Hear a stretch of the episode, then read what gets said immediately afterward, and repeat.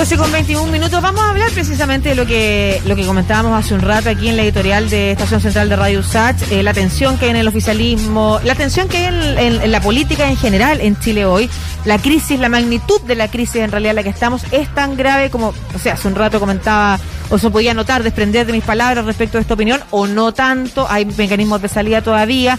¿Qué pasa con el presidente de la República? ¿Tiene capacidad para llegar al final de su mandato? ¿Qué pasaría si no? Todo eso lo conversamos con el cientista político académico de la Universidad Diego Portales, Claudio Fuentes. ¿Cómo estás, Claudio?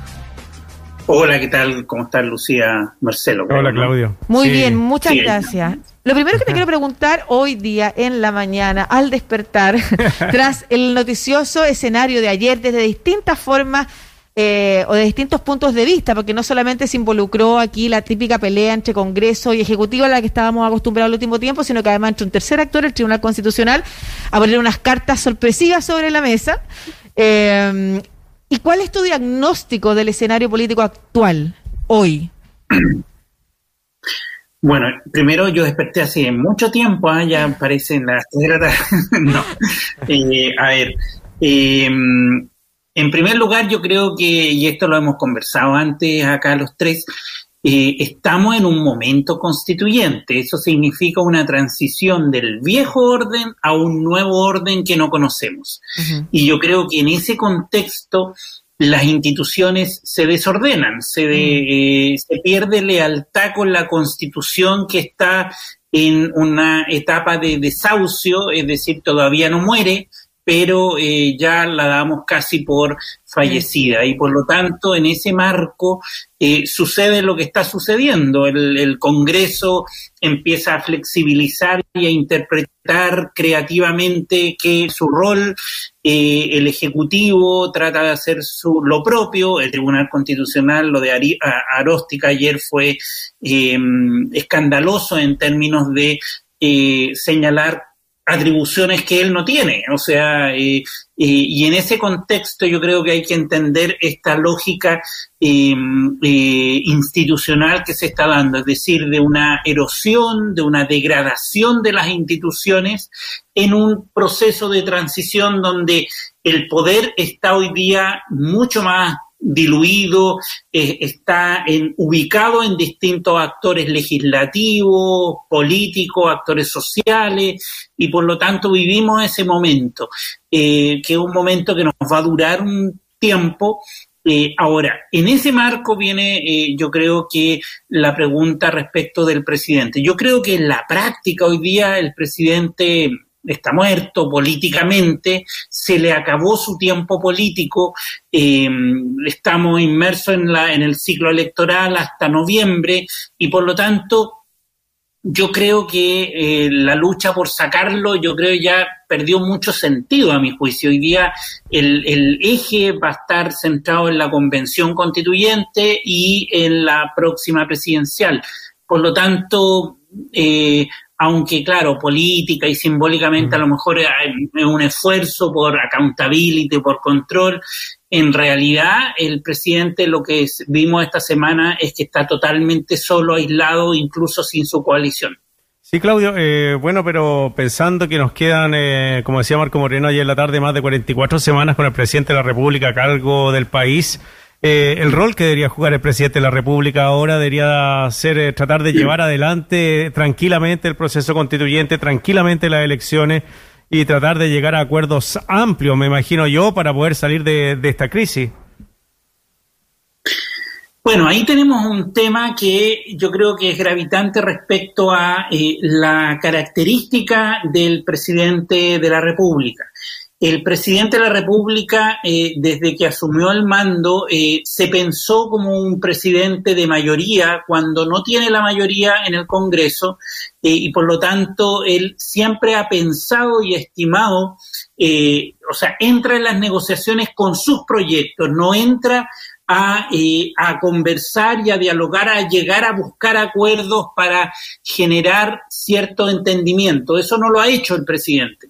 Eh, piensen ustedes, para dar un paralelo, en Lagos en el año 2000, él eh, renunció a mandar un proyecto de ley de reforma al a, la Constitución y dejó que fuese el Senado donde se articulara un acuerdo político. ¿Por qué? Porque no tenía la mayoría. Eh, o sea, fue una decisión pragmática. Yo creo que hoy día el presidente, el problema y lo que vimos la semana pasada, el domingo hasta ahora, es eh, que el presidente con mucha tosudez dice, no, yo quiero mi proyecto, yo quiero, entonces está como una obsesión. Ahora, entonces, en teoría, lo que debería suceder es que el presidente cede, dice, bueno, busquemos ciertos acuerdos mínimos eh, para la ayuda sanitaria, para la ayuda para capear el temporal que estamos viviendo sanitario, eh, y nada más. O sea, ese, va, ese debiese ser su rol eh, de aquí en los próximos seis, siete meses, que hasta las elecciones. sin embargo, a mí es lo que... me temo es que su personalidad no va con eso, no va con un, con un presidente que quiere tener un rol secundario. Eh, para el proceso constituyente el Ejecutivo no debiese tener ni un rol. Eh, va contra natura, de su propia personalidad, el, eh, el tener un rol secundario de administración, de generar las condiciones para que se dé un debate y facilitarlo y nada más. Eso es lo que a mi juicio debería ocurrir. Sí, el otro día, la semana pasada, conversamos con Hugo Herrera también, quien hablaba no solamente de esta personalidad eh, eh, egocéntrica, que le gusta estar ahí protagonizando y no ceder espacio a que otros sean los articuladores, sino que además hablaba de la cristalización de su pensamiento ortodoxo neoliberal, o sea, algo que era menos visible en Sebastián Piñera que en otros de su sector hace 10 años atrás, en él se ha radicalizado en este momento probablemente de crisis, decía una, eh, casi una respuesta como de shock que termina eh, cristalizando esa, ese exceso de lógica en, pensamientos que no logran eh, fluir, que no logran entender el contexto. Ahora, tú mencionabas algo súper interesante al inicio, que es como entender esto en el marco del proceso constituyente, de un, de un proceso de un proceso constituyente, no del proceso constituyente en sí mismo, lo que entendemos, la elección de los convencionales, sino que el momento constituyente que vive el país. Y lo menciono porque, claro, uno está dentro del bosque y con menos perspectiva histórica uno pudiera decir, estamos mal, y, un poco eso era lo que mencionaba yo al inicio del programa. De esta crisis podemos salir cada vez peor, solamente nos hundimos, con esto las sociedades pueden terminar empobreciéndose más, debilitándose más las democracias, pero quizás tú tienes antecedentes para no ser tan pesimista a estas alturas todavía, precisamente con tu experiencia investigando eh, situaciones comparadas, tanto a nivel nacional como internacional, de momentos constituyentes. ¿Puede ser esta situación más grave? ¿Qué significaría que fuera más grave para nuestro país? ¿O tú crees que hay maneras de entender este proceso positivamente con cierto grado de esperanza y optimismo respecto de lo que se viene además para adelante, que es precisamente un proceso en el que vamos a empezar a discutir y sentar las bases de este nuevo país, de este nuevo trato? Mira, hay un, hay un autor que se llama eh, Bruce Ackerman, eh, que estudió el proceso eh, político norteamericano y que habla de los tiempos de normalidad y los tiempos constituyentes. En los tiempos de normalidad las instituciones funcionan, nadie se cuestiona nada y en los tiempos de, llamémoslo, momentos constituyentes, eh, está, eh, que estamos en ese proceso, eh, hay un cuestionamiento radical y fundamental a toda la institucionalidad. Y por lo tanto, lo que nosotros entendíamos como algo normal se transforma en algo totalmente cuestionable. y todo, y por lo tanto hasta lo prohibido estamos empezando a abrirlo y a discutirlo. O sea, piensa tú así en la calle, un ciudadano o ciudadana que se planta frente a un policía y le dice, ¿usted qué está haciendo? Eso hace 10 años era impensado, o sea, no era eh, parte de nuestra comillas, tradición tan institucional. La misma discusión respecto de sacar al presidente, por ejemplo. También es algo que era como... claro. Claro. Tabú, no se podría hablar de eso. Oye, Claudio... Eh... Exacto, entonces eh, entonces, en ese escenario, eh, en un escenario donde las instituciones dejan de ser lo dominante, ¿qué es lo que pasa? Es que adquiere mucha relevancia la personalidad de las personas, los líderes, las lideresas, los carismas. Se transforma en un juicio, en un, en un proceso de personalidades. ¿Por qué? Porque las instituciones no funcionan. Eh, aludiendo de nuevo a la noción de la, dejen que las instituciones funcionen, bueno, no están funcionando y por lo tanto eh, todo está anclado en, y por eso nuestra obsesión por buscar quién nos puede salvar. y, y, ahí, claro, y ahí nos llevamos a eh, bueno, yo eh, escribí una columna recién sobre esto que todavía no sale, pero, pero la estoy adelantando.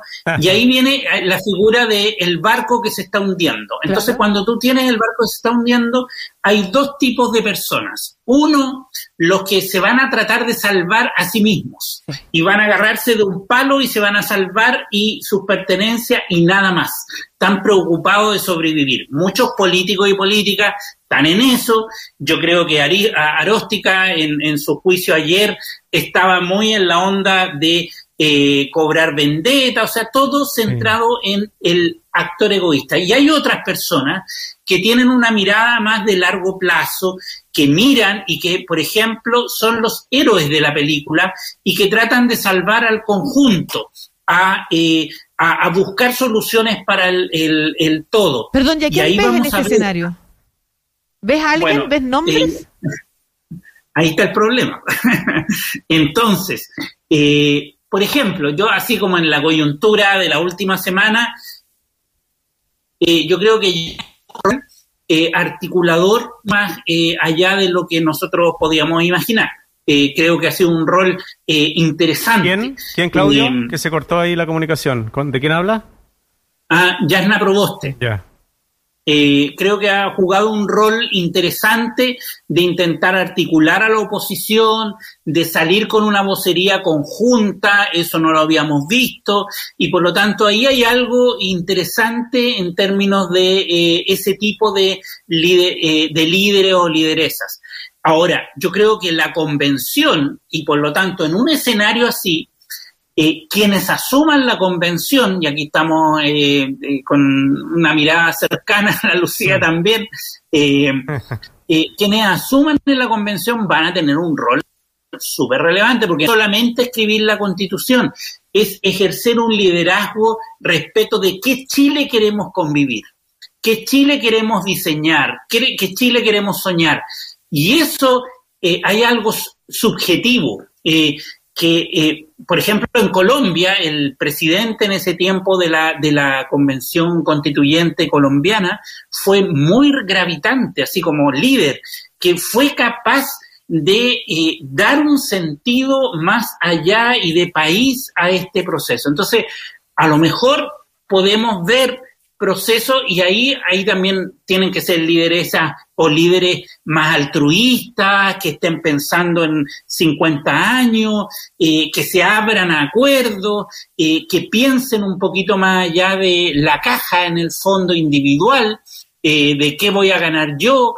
entonces, a lo mejor la convención sirve para eso, pero hay, esto es eh, es bien relativo, se puede o aprovechar esa oportunidad o perderla. Mm. Sí, por último me gustaría preguntarte sobre lo que ha pasado ahora en, eh, en, Chile con toda esta crisis política que hemos visto, el rol del Parlamento, el rol del gobierno, el Tribunal Constitucional.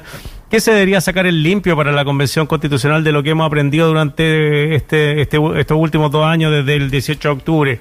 La forma de organizarnos, en la estructura del Estado. ¿Cuáles son los puntos tú que crees que deberían estar presentes en la nueva constitución para no caer nuevamente en una situación como la que estamos?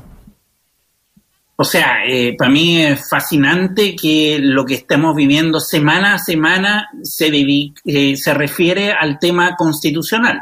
Eh, cosa que durante muchos años se nos decía la constitución no importa, no afecta a sus vidas y ahora estamos, hemos estado semanas y semanas discutiendo sobre el rol del Tribunal Constitucional. Hay varios temas que son bien gravitantes. Uno, lo que tiene que ver con la organización del poder. ¿Cuánto poder tiene que tener el presidente, el Congreso, el Tribunal Constitucional, la ciudadanía en la decisión? Ese es un primer núcleo o, nudo eh, que va a tener que resolver la convención. El segundo es respecto de los derechos. eh, cómo se garantizan los derechos, qué derechos se garantizan, y el tercero, el rol del Estado. Eh, ¿qué, rol cumple el Estado en materia de la protección de esos derechos y también en respecto de em, todo lo que tiene que ver la fiscalización respecto de actores o agentes del mundo privado. Por lo tanto, hay muchos temas que van a estar presentes eh, pero creo que ahí hay tres por lo menos que yo visualizo como relevantes para las discusiones que se vienen. Eh, Claudio, súper cortito, ayer se hizo una un, conductor de televisión, Sergio Lago, estuvo trending topic por una pregunta que le hizo a una diputada precandidata presidencial además, eh, que lo ofendió, lo trató de tonto o, dijo que su pregunta era tonta y no terminó contestando una pregunta que es relevante y que hoy está en, en la ciudadanía dando vuelta. Si de avanzar en un proceso de acusación constitucional o de... Eh, Em, de salir el presidente anticipadamente de su mandato, ¿quién asume?